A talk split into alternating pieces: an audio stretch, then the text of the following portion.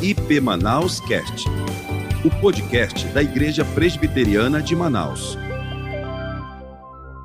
Boa tarde, a paz do Senhor, amém? Vamos nos colocar de pé mais um pouquinho, só um pouquinho.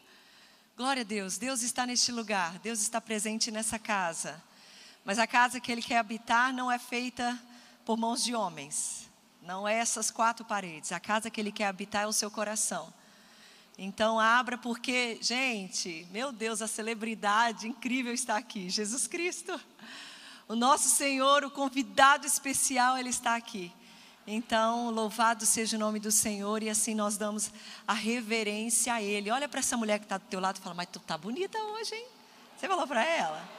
Ah, não, tem mulher aí que nem olhou para o lado. Que isso? Que falta de estima é essa? Hã? Tá linda hoje, amiga. Tu tá linda hoje, amiga. Você tá chiquérrima. Hoje eu tô toda no tema do, da, da conferência. Mulheres posicionada. Falou como é que. Vocês empolgam, hein? Meu Deus! Falou que tá bonita, elas já começam. Ai, yes. Mas vocês estão lindas. Para honra e glória e louvor do nome do Senhor. Eu espero que o Senhor ele tenha assim falado grandes coisas ao seu coração. Pode sentar, só para você chacoalhar o esqueleto, mas é, desde a nossa abertura da conferência, ai gente, como que eu gostaria que todas aquelas mulheres estivessem aqui ontem, estivessem aqui agora. A mensagem que o Senhor tem para compartilhar no nosso coração, quer dizer, tudo está sendo incrível, mas eu tenho certeza, assim, que cada uma está sendo encontrada ali naquela necessidade. Então, ontem nós falamos sobre a mulher posicionada entendendo o seu propósito, para que que o Senhor, qual o propósito de Deus na vida dessa mulher. E nós compreendemos aqui ontem de que o propósito de Deus na vida da mulher é edificar, mas com uma condição. Ela precisa ser o quê? Sábia. Não é a sabedoria que o mundo nos, nos apresenta de uma forma tão seletiva, né? Porque de acordo com aquilo lá, só algumas se encaixariam. Mas é uma sabedoria que é estabelecida no temor do Senhor, aonde o Espírito da verdade habitaria nela e direcionaria ela para aquilo que o Senhor tem sobre ela. Agora, neste primeiro período, nós vamos falar sobre a mulher posicionada como protagonista da sua história. Hum. Menina, se tu foi no banheiro, tu senta, já já fez o que tinha que fazer, porque esse momento você precisa prestar muita atenção. O que é ser uma mulher protagonista da sua própria história, posicionada neste tempo? Ela entendeu o propósito dela ontem. Epa, peraí. Eu fui chamada para edificar. Agora deixa eu entender como que a minha vida funciona diante disso. Quando você pergunta sobre uma mulher ser protagonista da sua história, o que, que nós entendemos com isso, né? Quando nós pensamos em protagonista, nós lembramos dos personagens principais de um filme ou de uma peça teatral. É ou não é? Não é assim? Então, quando nós olhamos para as nossas vidas e falamos de uma mulher ser protagonista da sua história, se posicionar neste lugar, nós estamos falando de uma mulher que ela é a personagem principal da história dela, da vida dela. Então, quando nós olhamos para o nosso tempo, nós podemos chegar à conclusão de que para ser uma mulher protagonista da sua história, da sua vida, não é uma tarefa fácil, meninas.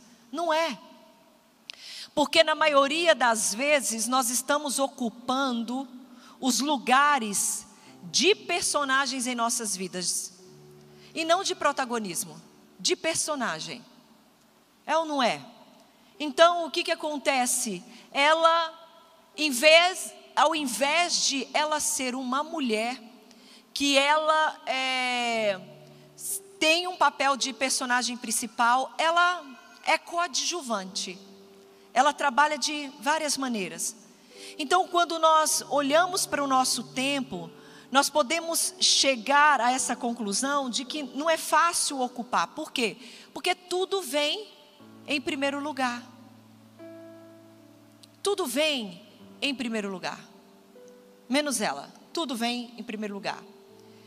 Então, ter a consciência de que eu preciso, primeiramente, ser alinhada em relação à minha pessoa, às minhas necessidades, para depois as coisas fluírem através de mim, é um desafio enorme. É ou não é? Está conseguindo me compreender? Bacana? É, é, é difícil, não é fácil.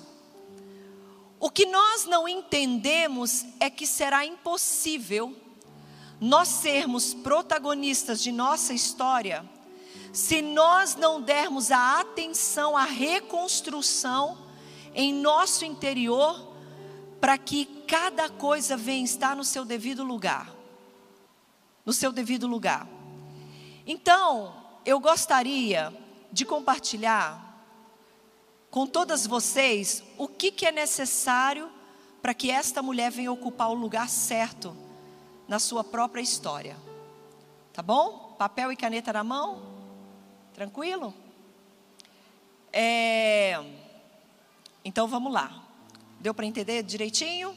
Então, preste bem atenção. Nós vamos falar o que é necessário para que esta mulher, que reconstruções são necessárias dentro do coração dessa mulher, para que tudo venha estar em seu devido lugar. Tá bom? Vamos lá? A gente poderia deixar a música o final? Vamos, para o final a gente. Pode ser que aí você descansa, tá? Tá bom? Aí no final a gente. Então, papel e caneta na mão, tá?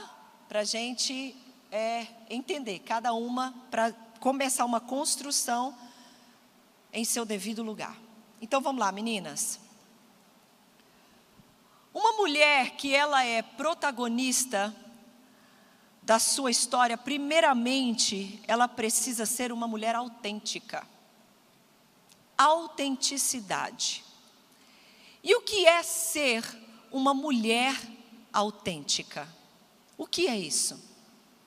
Quando nós falamos em sobre ser uma mulher autêntica, pra, pare para pensar da seguinte maneira: o mundo ele está invadido pela falsificação, é ou não é?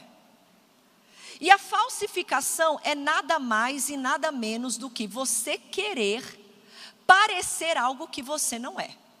Você anda de, não sei como é que fala aqui em Manaus, não sei se é busão, ônibus, e você de bolsa da Louis Vuitton.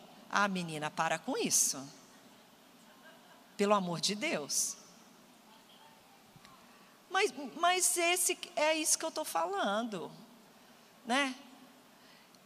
Então a falsificação é o quê? É você querer parecer algo que você não é. Para que enganar a si mesma? Né?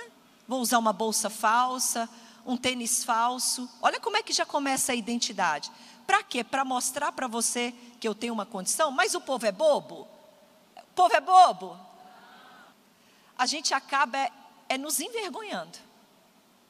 Porque as pessoas sabem que eu não teria condição de ter uma bolsa de Louis Vuitton. Então o mundo, ele é invadido pela falsificação. E aqui no Brasil, em qualquer país, né, um produto, ele somente pode obter um selo de garantia de qualidade se ele for o quê?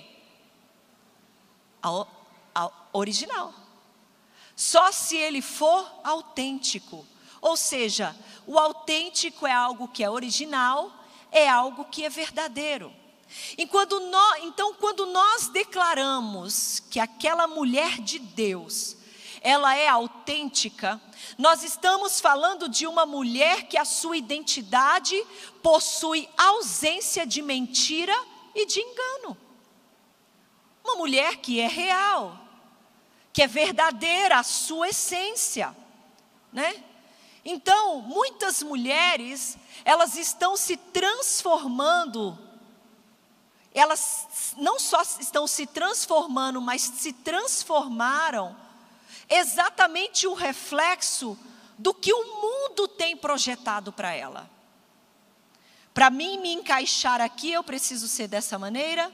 Para eu encaixar aqui, eu preciso ser de outra maneira. Então ela acaba se tornando personagem, uma marionete do que ela precisa para se comportar em, em cada lugar que ela está. Então, quando nós olhamos para o nosso lado, nós somos pressionadas em fluir em lugares que não foram destinados para nós. Não foram.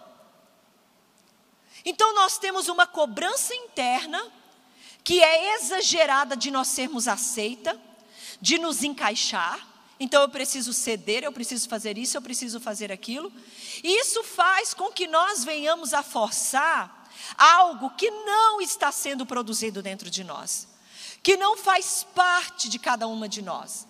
Então hoje o que nós mais encontramos são mulheres que deixaram de ser autênticas, ou seja, originais, para viverem um personagem que atraia pessoas. Não na porção que elas carregam, mas naquilo que elas acreditam que seja necessário para serem aceitas e para poderem fluir. Então, porque essa porção que elas têm, elas acreditam não ser necessário para que elas entram em lugares que elas acham que sejam necessários.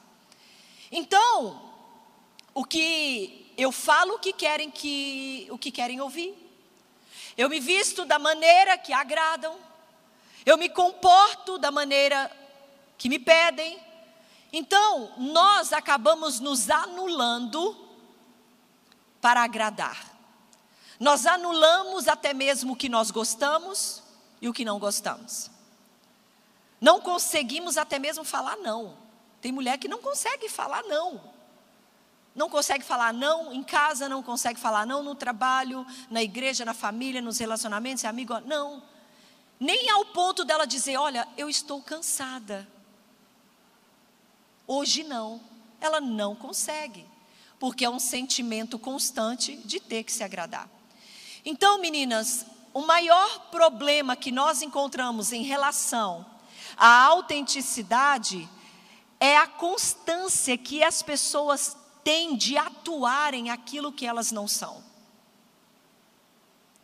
De atuarem aquilo que não são. Então, estamos sempre buscando meios, ferramentas para que a gente venha se encaixar, e mesmo que isso custe quem realmente nós somos. Mulheres que estão deixando de serem protagonistas de sua vida para se tornarem coadjuvantes. E o que, que isso traz? Qual é o resultado que nós estamos vendo? mulheres lindas por fora, talvez realizadas é, profissionalmente nos relacionamentos, mas que estão com crateras na alma. Fizeram faculdades que não queriam, mas porque ou era do momento, ou porque os pais mandaram, e, e por aí vai. Então, nós estamos encontrando o que? Mulheres com crateras na alma, insatisfação, tristeza, sentimento de que nunca são suficientes. Gente, viver assim é sufocante.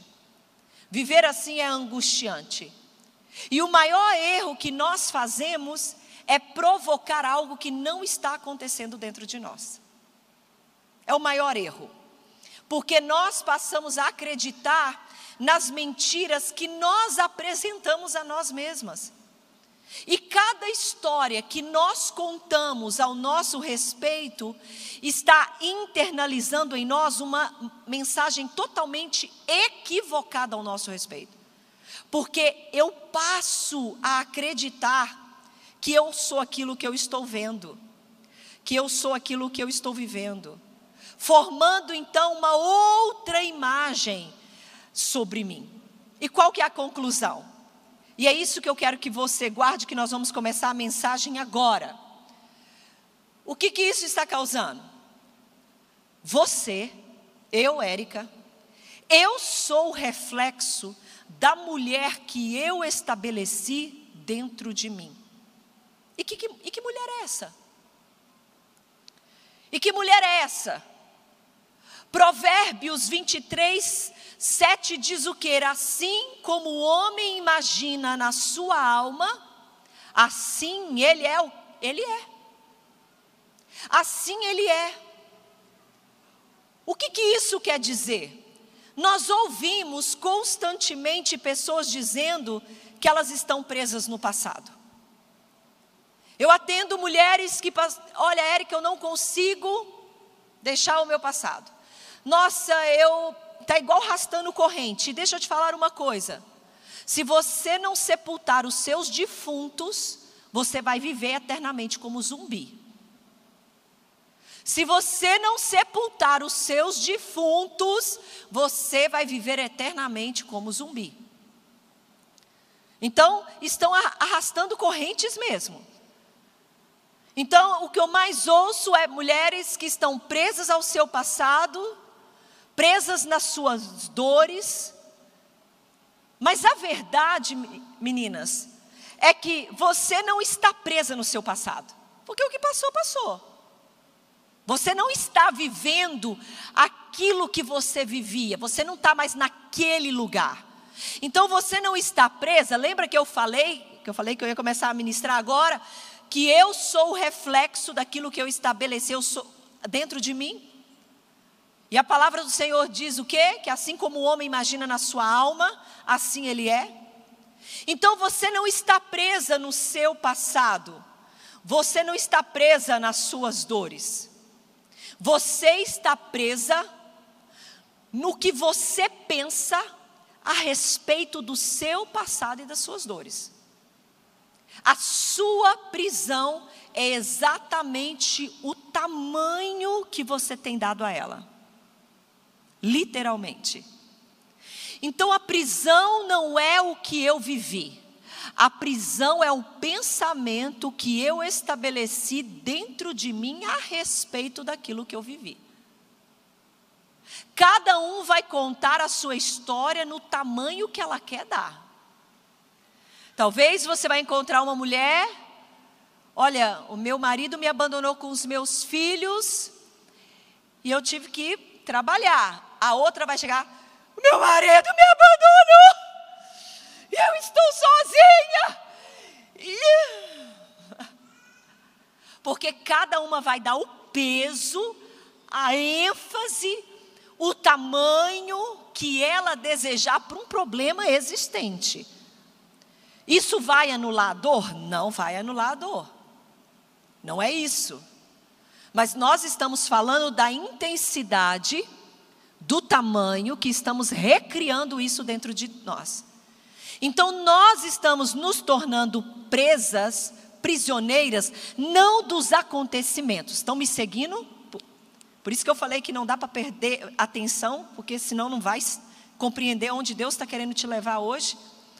Então não é a situação que eu vivi, é quando eu trago isso para dentro de mim e eu estabeleço uma visão ao meu respeito disso.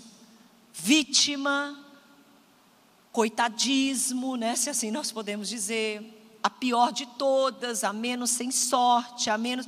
Você vai dando nomes, sinônimos, antônimos, provérbios, seja lá o que você quiser usar em cima daquilo. Nós recriamos da maneira e na intensidade que nós desejamos. Então a prisão não é o que eu vivi ou o que eu estou vivendo no momento, mas o pensamento que estabeleço dentro de mim a respeito de mim. O que, que eu estou querendo dizer com isso? São mulheres que estão atrelando a sua identidade às suas guerras. Ou seja, não é protagonista, tudo vem antes dela, até mesmo as dores dela, até os problemas dela. Veio tudo, vem tudo antes. Então ela pega a identidade dela e atrela isso às suas guerras elas estão permitindo que as suas guerras externas venham definir e reger as suas vidas. Então, autenticidade não é estagnação naquilo que eu estou vivendo, mas eu sou a mulher que as lutas estão me forjando ser, sem eu precisar atuar, mas sim ser. E infelizmente, hoje nós estamos encontrando muitas mulheres que estão presas a uma realidade porque elas decidiram se ajustar aos seus problemas e obstáculos. Igual o síndrome do cavalo amarrado. Né? Elas acreditam tanto em seu cativeiro que elas dão a ele um tamanho excessivo. Elas estão fazendo de cativeiro, elas estão plantando flores em cativeiro, achando que ele é jardim. Estou cuidando desse cativeiro. Eu lembro uma vez eu fui ministrar no, no estado de Rondônia, não vou me atrever a falar o nome da cidade. É, não, vamos, vamos lá. Foi lá, não, foi no interiorzão mesmo. Não, deixa, algo, sei que lá, preto, não sei que lá, Rio Preto, alguma coisa assim. Termina com, enfim, vamos lá. É, fui ministrar no estado de Rondônia e a igreja me hospedou numa fazenda, né? Que lá tem muita fazenda. É, e aí o, o, os donos da fazenda falaram assim: Érica, você gostaria de andar de cavalo? Eu falei, claro. Meu Deus do céu. Quando botaram o cavalo lá fora, eu falei, Jesus, eu dou conta de subir no trem desse? Um cavalo alto, preto, maravilhoso, gigante. Gente, amarrado com uma cordinha num toquinho de terra, num toquinho de pau. Se aquele cavalo soubesse a força que ele tem, ele não ficaria amarrado naquele toco. Então, o cavalo, ele se ajustou ao seu, né, ao seu, seu obstáculozinho ali naquele. Então, a síndrome do cavalo amarrado. Muitas mulheres não fazem ideia da força que ela tem, e você aprendeu ontem o que, que habita dentro de você, lembra? Meu espírito paira sobre a terra. Vale de osso seco, profetiza ao espírito para que mande o ver esse espírito que habita dentro dela, ou seja, ela não faz noção da força que ela tem e ela está se ajustando aos seus obstáculos e aos seus problemas. Então vamos para a Bíblia? Será que na Bíblia tem história de pessoas que elas acreditam, ou seja, naquilo que elas estabeleceram dentro delas? Sim, meninas. E eu vou mostrar para vocês, vou compartilhar com vocês uma história que mais mexe comigo em relação a esse assunto que nós estamos fazendo falando. Lá em Samuel, no capítulo 6, do verso, 8, do verso 6 ao 8, né, a gente não vai ler para a gente ganhar tempo. Segundo Samuel, depois você lê capítulo 9, versos 6 a 8, nós encontramos uma das histórias mais incríveis que se encaixa dentro disso que nós estamos falando hoje. Sobre mulheres que deixaram de assumir o controle das suas vidas para serem controladas por suas adversidades estabeleceram crenças ao seu respeito dentro delas. Olha só, Davi, ele havia feito um pacto com seu amigo Jonatas, e Jonatas ele era filho do rei, nada mais nada menos do que Saul. E ali naquela amizade, Davi ele prometeu algo para Jonatas. Ele falou assim: Olha, o dia que eu for rei, eu exerça, exercerei favor à sua linhagem. Pois bem, promessa foi feita, a promessa vai ser paga. Então, quando Davi ele se tornou rei, o que, que aconteceu? Ele se lembrou daquilo que ele havia prometido para Jonatas. Então Davi junta ali seus servos e fala assim: ó, deixa eu falar uma coisa para vocês, ó, vai lá no meio do povo e procure alguém que faça parte da linhagem do meu amigo Jonatas. Pois é, meninas, deixa eu te contar uma coisa os servos de Davi foram atrás de alguém que fosse da linhagem de Saul. Eles vão atrás de qualquer pessoa e eles voltam, sabe com quem? Com um príncipe. Como assim que tem um príncipe em nosso meio? A gente não faz noção disso. Então, eles foram atrás de alguém da linhagem de Saul e eles voltam então com Mefibosete. Mefibosete era filho de Jonathan, que era neto de Saul. Então ele era um príncipe. Bem ali na frente de Davi estava um homem de sangue real. Quando Davi, ele percebeu quem estava na tua presença no mesmo instante, ele mandou fazer toda uma preparação, banquete, roupas é, reais, tudo para receber, para honrar aquele príncipe. Por quê? Que era um homem que merecia honras. Ele era um príncipe. Então, colocou todo o seu reino à sua disposição. Quando então Davi vai receber Mefibosete, ele se apresenta para Davi e fala: Aqui está um cão morto. Mefibosete, tendo um sangue real, sendo um príncipe, ele se apresenta a Davi como um cão morto. Um herdeiro que se apresentou com um bicho no estado de decomposição.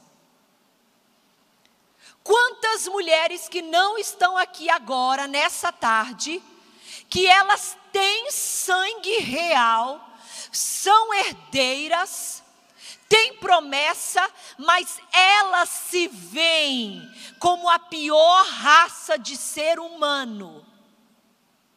Se veem como a coitada de mim, eu sou assim mesmo, nada dá certo na minha vida, eu sou a sem sorte. Quantas mulheres? Meninas, Mefibosete, devido a um acidente na sua infância, que o deixou manco de ambas as pernas, ele atrelou a sua condição física, as suas, suas condições externas, à sua identidade. Mefibosete, ele permitiu que o seu problema físico, as suas circunstâncias daquele momento alterasse quem ele era. Um príncipe. Então, o que nós analisamos no comportamento de Mefibosete é que ele simplesmente não carregava um problema físico, mas principalmente ele tinha uma mente doente, uma mentalidade doente, na qual impedia ele de ver o seu valor. Meninas, de nada adianta nós estarmos na igreja, de nada adianta nós termos potencial, capacidade, habilidade, termos o Espírito Santo de Deus disponível para nós, sermos ungidas, nós termos dons, se você tiver uma mente doente. Nada adianta. Se você tiver uma mentalidade doente, desfigurada ao seu respeito, é simplesmente insuportável conviver com uma mulher que continuamente, constantemente, ela está se diminuindo. Você consegue? Perde até a paciência. Você está linda, mas eu não estou. Dá vontade de falar assim: ah, então você é feia, você é horrorosa, você está ridícula. É insuportável. Fulana, meu Deus, você está linda. Não estou, não. Nossa, mas estava. Tá... Fulana, que comida gostosa. Ai, mas não dá certo. É insuportável.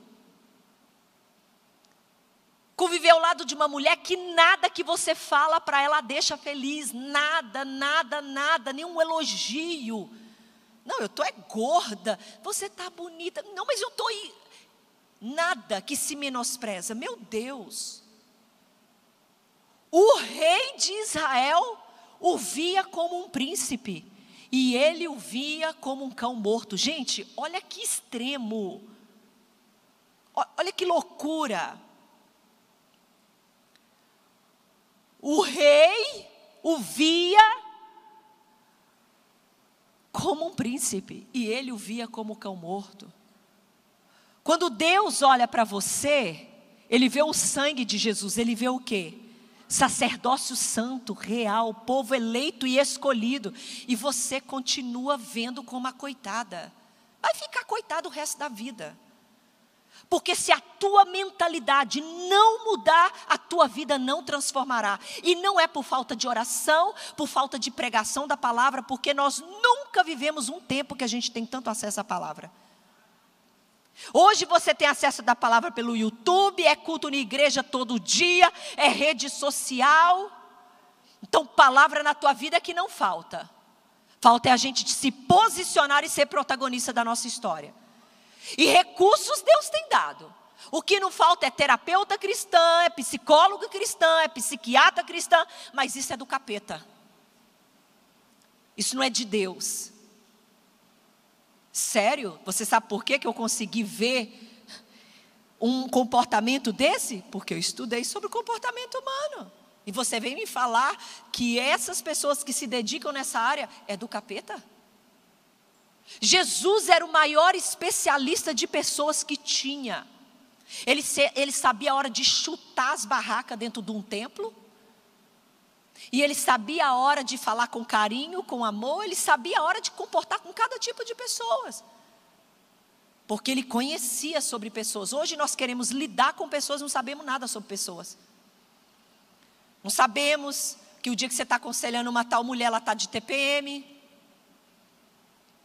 Você não sabe o dia que você está aconselhando uma pessoa, ela vem de uma família que todo mundo era grossa. Não, a gente não conhece as pessoas e a gente quer que todo mundo seja no nosso padrão. Eu fui criada que falo baixinho, então todo mundo tem que falar baixinho. Eu fui criada com essa postura, então todos têm. Gente, acorda para a vida. Nem todo mundo tem a mesma realidade que você tem. Né? Não tem. Então, por falta de palavra, por falta de ajuda, não é. Porque ferramenta Deus tem levantado para esse tempo. De tudo, aconselhamentos pastorais, ajudas profissionais, Deus tem levantado. O Senhor te vê como sacerdócio santo, Ele te vê como um povo eleito, raça eleita, e você continua se vendo doente. Doente. Então, meninas, como é que você se vê? Como você poderá ser protagonista? Uma mulher que se posiciona diante da sua história, mantendo uma mente doente ao seu respeito. Impossível. Impossível. Então, através da análise comportamental de Mefibosete, eu denominei, eu trouxe um nome: a síndrome do cão morto. Acho que eu vou escrever um livro sobre a síndrome do cão morto. Será que o tema vai ser interessante? Talvez vão cobrar, comprar só para mas o que, que é isso? A síndrome do cão morto. Porque até hoje ela é mais presente em nossas vidas do que nós podemos imaginar. É uma doença, se assim eu posso dizer. Ué, gente, eu tenho que falar isso na minha vida. Quem sabe eu não sou a próxima Augusto Cury. Não foi ele que descobriu o pensamento acelerado? Se dá valor, mulher. Uma pessoa. Verdade, ué. Quem sabe não é uma nova doença emocional aí, a síndrome do cão morto. E a primeira vez que eu falei foi na presbiteriana. Oh, Jesus, se isso acontecer um dia, vocês vão lembrar desse dia. Ué, veja o teu potencial. Quem sabe não vai ser uma das doenças mentais? Ué, síndrome do cão morto. É. Enfim, ela é mais presente em nosso meio do que nós podemos imaginar. É uma doença silenciosa, muito bem disfarçado de sorriso largos que vocês deram aqui, da paz do Senhor, de roupas e perfumes caros, mas é tão interno, tão interno, que muitas mulheres ainda insistem em esconder lá dentro. A síndrome do cão morto é uma avaliação pessoal de si mesma, anulando a avaliação do seu esposo, talvez, anulando a avaliação dos seus filhos, de amigos e anulando até mesmo a avaliação de Deus. Seu marido diz: amor, tá bom, tá bom. Não, eu não aceito os filhos. Mamãe, não, eu não aceito. Os amigos, que isso, fulano? Você... Não, eu não aceito. E o próprio Deus está liberando e você ainda está em guerra com o próprio Deus. Você anula todas as as informações ao seu respeito, você anula todas as avaliações, o que importa é aquilo que você avalia, o que você pensa. Eu sou o que penso ser. Como que essa avaliação é feita? São mulheres que se avaliam de acordo com seus danos externos. Meu Deus, se eu fosse me avaliar de acordo com meus danos externos. Porque eu venho do improvável. Eu venho de família destruídas, abusos sexuais na infância, venho de depressão, complexo de inferioridade. Se eu for me avaliar de acordo com os meus danos externos, podia me enterrar.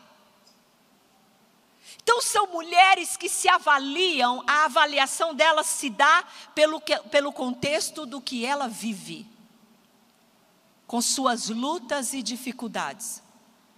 São mulheres que o seu estado emocional está totalmente ligado à sua condição de vida. Eu me avalio por isso. Gente, eu falei do Augusto Cury, mas a história daquele homem é fantástica. Alguém já leu ou já ouviu sobre a biografia dele? Ele era o mais burro da sala de aula. Quem já quem leu isso? Não dá para acreditar, dá?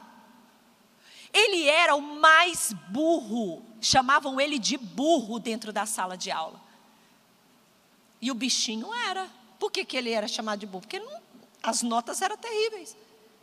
E ele falou dentro dele: então tá bom.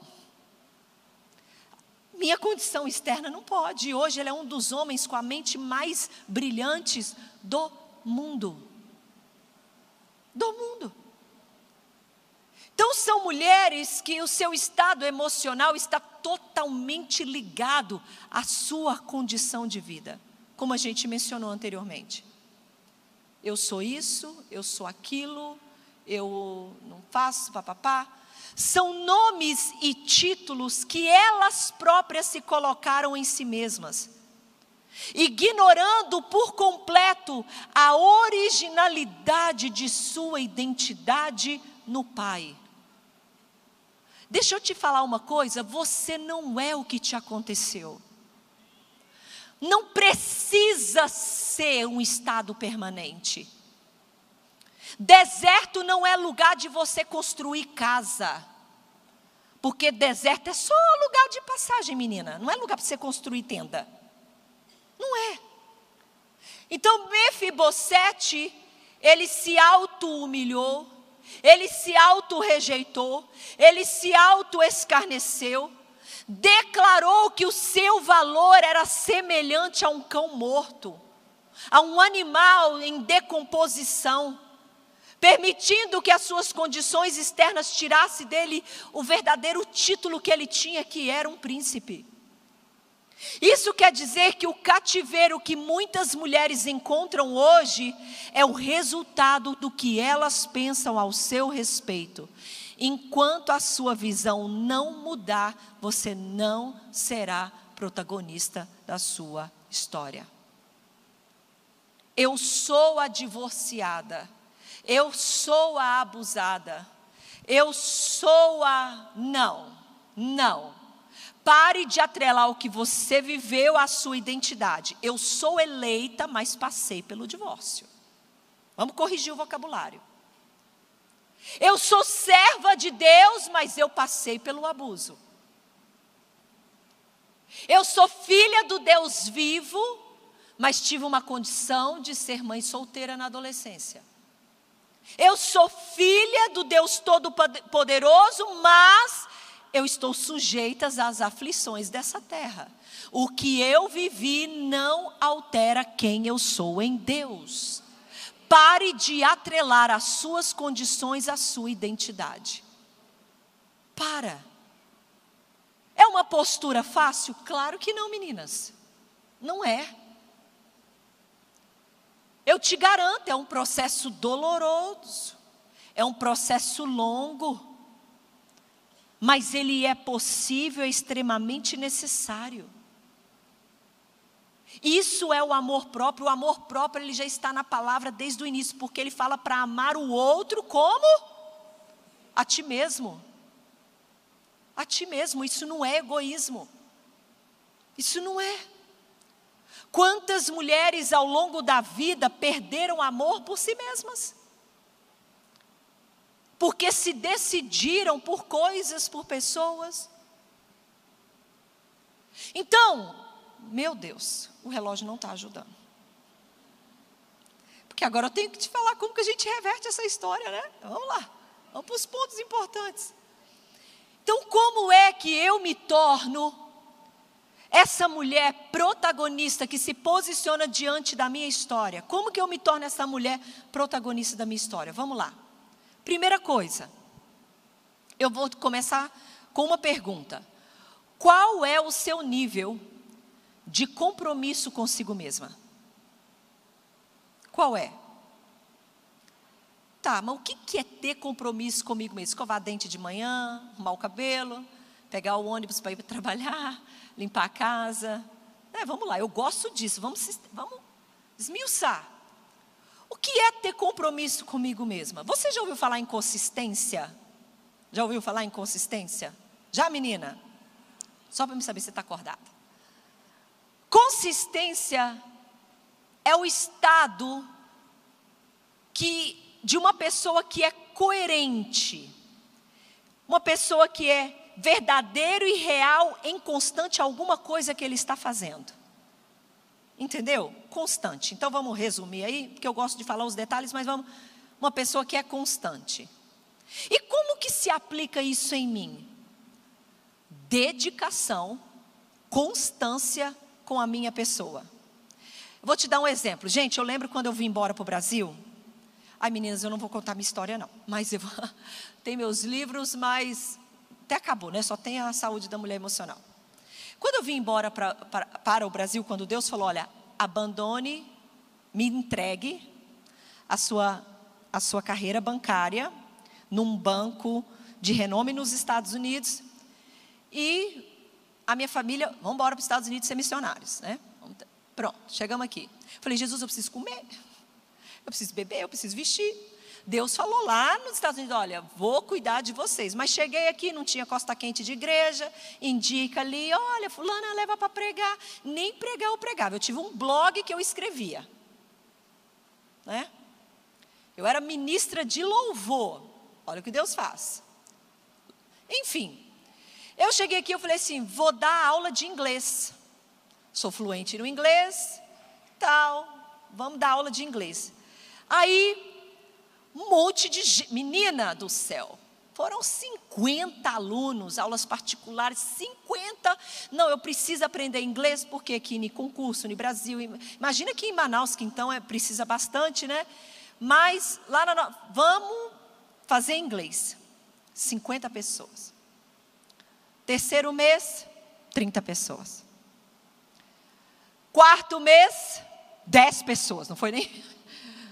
Quando deu seis meses, cadê os alunos? O povo não tem constância. Eles não têm compromisso com eles. Começa uma coisa, mas, mas para. Parece que as ideias muda assim, ó. Não, ela não consegue pensar. Daqui cinco anos eu quero estar trabalhando. Vamos pensar que não sei se aqui tem aqueles navios entre a floresta amazônica que faz com os turistas, né? Que talvez tenha um salário bom, ou ser uma diretora de um hotel aqui, ela não tem essas visões. Então eu tenho, mas eu tenho que começar do zero, né? Então eu vou começar o inglês para daqui uns seis anos, seis, sete anos eu ser influente, tal constância. As pessoas não têm isso. Ela começa um curso, para. Ela começa um, um, um, um tratamento psicológico, dá um mês. Ah, não está funcionando esse troço, não. Falar isso igual mineirês, esse trem, não. Esse trem não está dando certo, não. Não tem dedicação. Não é coerente. Não tem constância, consistência não tem dedicação com a minha pessoa. Você sabe por que, que nós estamos assim? Porque nós vivemos num século do fast food. Você vai lá naquele bendito daquele McDonald's, naquela comida podre. Em cinco minutos tem um prato na sua mesa. Você quer conversar com alguém, você pega um WhatsApp, você manda uma mensagem que em um segundo chega lá do outro lado do, do, do mundo. Você pega um e-mail, um fax. Aí a gente acha que a vida com Deus é assim, fast food. A gente acha que para trabalhar as nossas vidas com o Senhor, com aquilo que nós precisamos de mudança, é de um dia para a noite. Então a gente, ah, parar com esse troço, com esse trem. lá no hotel. Tem uma lista lá, eu tentei até decorar para me ficar igual vocês, sabe? Das gírias de vocês, mas não deu não, menino. Negócio do gato, da merenda. Qual que é o, negócio do gato? Tampar o gato? Capar o gato. Eu falei, meu Deus, não dou conta de falar esse negócio não. Então vai o trem mesmo, o mineiro. Falei, meu Deus do céu, capar o gato. Nem consegui decorar. Como que é o capar o gato? É o que mesmo? É embora. Eu não consigo me imaginar aqui no altar falando para você, menina, chegou a hora de capar o gato. Meu Deus! Doendo até minha barriga. Não tô, tá gravando isso não, né? Para não aparecer. Meu Senhor, é sério. Fiquei até constrangido. Tô... Enfim. Capar o gato. Ai, Senhor. Tô... Meu Deus, capar o gato.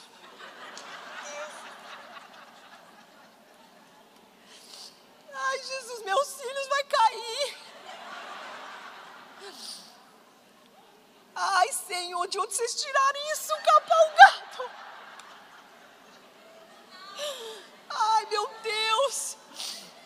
Mas não é longe, não. Lá em Minas a gente fala: o trem é bom com borra.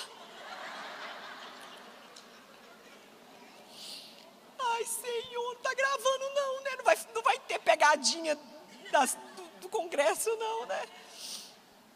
Ai, Senhor, vamos lá. Então, qual é o seu nível de compromisso com você? Qual é? Coerência, constância.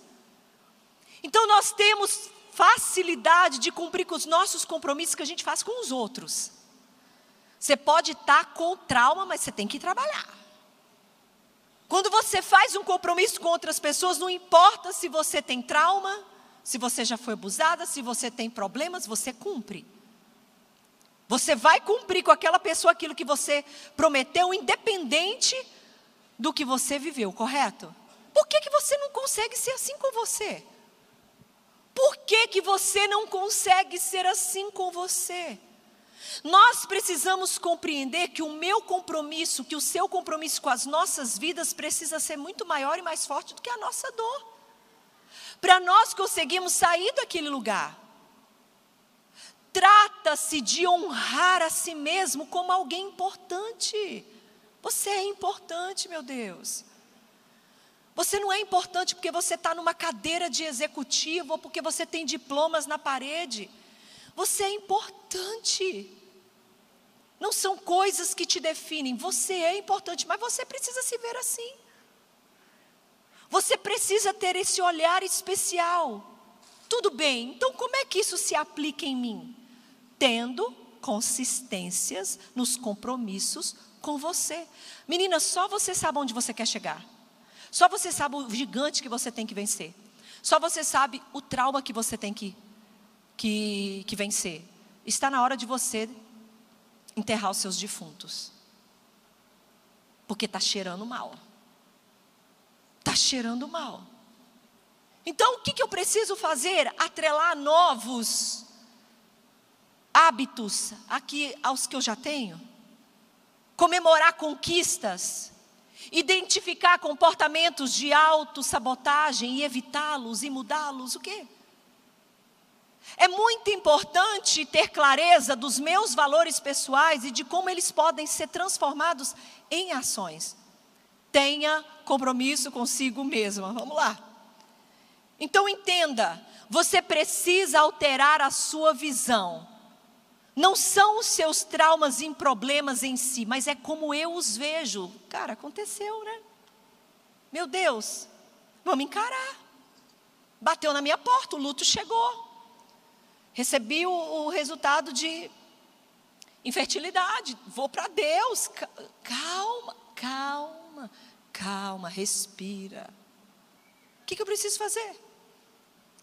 Então não é mudar a visão a respeito dos problemas e das dores, dos traumas, é de como eu os vejo, não que eles são. Então, faça da sua dor o seu treinamento. Faça do que você está vivendo um trampolim. Eu só tenho autoridade para fluir em lugares que eu já venci. Tem muita mulher doente querendo falar de cura para outra. Oh, meu Deus, vai dar certo esse negócio não. Não vai dar certo não. Porque se você pregar, ensinar o que você não vive, você só está passando informação. Mas quando você prega o que você viveu, venceu e vivenciou em Deus, isso é uma revelação de Deus. Tem poder e autoridade, porque o Espírito Santo valida o que é real em mim. Se não, menina, nós é igual sino. Só serve para fazer barulho. Só serve para fazer barulho. Então tenha compromisso consigo mesma. Segundo ponto, mulher, uma mulher protagonista, posicionada com a sua vida, ela precisa mudar a, res, a visão a respeito de si mesma e assumir a responsabilidade de hoje. Ok. O que é assumir uma responsabilidade de hoje? É ser uma mulher moldável porque Deus está usando hoje para te transformar em uma mulher que você não imagina que você pode se tornar. Nós não buscamos a Deus, nós achamos que nós buscamos a Deus para Deus resolver o nosso problema atual. Mas você acha que a intenção de Deus é resolver o seu problema e te deixar do jeito que você é? Está? Não. Deus usa os nossos problemas para nos transformar em uma mulher que Ele deseja que nós sejamos. Que Ele deseja que nós alcançamos. E para isso tu vai ter que ser moldável. Deixa eu te falar uma coisa, menina. Isso aí que você está vivendo é uma escola de Deus na tua vida para te preparar para se transformar numa mulher que Ele deseja que você seja. Porque tem mulheres vindo atrás de você que precisam desta porção que está sendo forjada na sua vida. Você só pode conduzir outras mulheres por lugar que você já passou e ajudá-las a saírem daquele lugar. Assuma a responsabilidade do hoje. O que, que Deus está querendo através deste problema? O que Deus está querendo transformar em mim? Seja uma mulher moldável. Pare de ser resistente. Pare de ser teimosa. Uma mulher moldável não é aquela que dá ouvidos a tudo que está recebendo, não, mas é aquela mulher que é capaz de absorver e colocar em prática qualquer coisa que está vindo de Deus. De Deus. De Deus. Vamos pular, meninas, porque senão Vamos lá, não vai dar tempo. E terceiro, seja, ok, compromisso consigo mesma, uma mulher que tenha responsabilidade com o hoje, ou seja, uma mulher que é moldável. Segundo, é uma mulher que é quebrantada. Quebrantada. O que, que isso tem a ver? Muito. Porque o quebrantamento te impedirá de ser uma mulher orgulhosa orgulhosa. O orgulho te faz cair. A autenticidade de uma mulher de Deus não vem dos padrões estabelecidos pelo mundo, mas sim por padrões estabelecidos pela palavra. Autenticidade, aquela mulher que tem valor próprio, deixa eu te falar uma coisa: sem quebrantamento gera soberba. Mulher autêntica, sem quebrantamento, se torna autossuficiente. Mulher autêntica, sem quebrantamento, se torna arrogante. Confia na força do seu próprio braço. Então, o quebrantamento do Espírito Santo é a coisa mais poderosa que pode acontecer na vida de um ser humano, porque faz as pessoas caírem em si. Uh! Meu Deus. Sabe aquela, literalmente aquela expressão cair em si? Percebem a necessidade de mudança, moldáveis. Ela percebe a necessidade de mudança, de dependência em Deus. Eu preciso dele. Talvez você pode, possa me dizer, mas Eric, eu sou uma mulher quebrantada, porque eu choro e quando eu escuto louvor, você chora? Beleza, e você muda.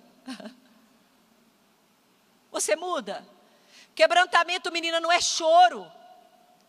Quebrantamento não é você sentir arrepios na hora do louvor, na mensagem de fulano de tal.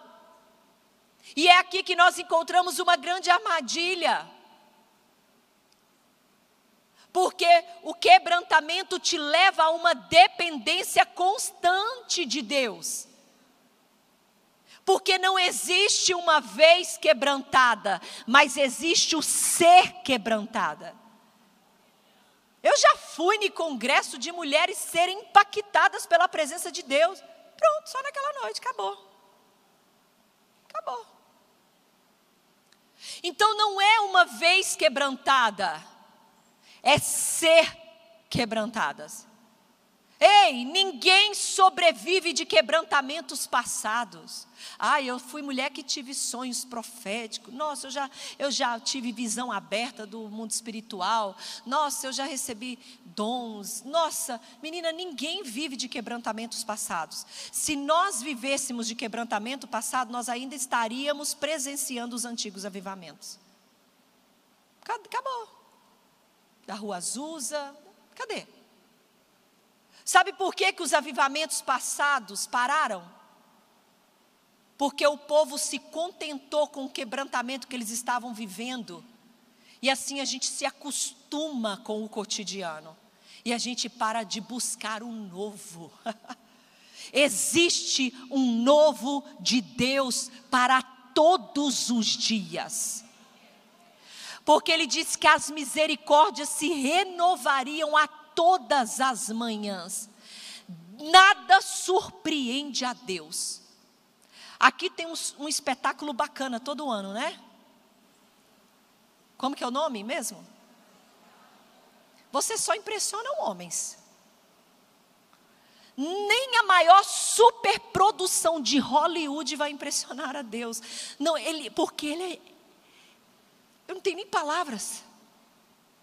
Nada do que nós fizermos de mais incrível vai. Nossa, que surpresa!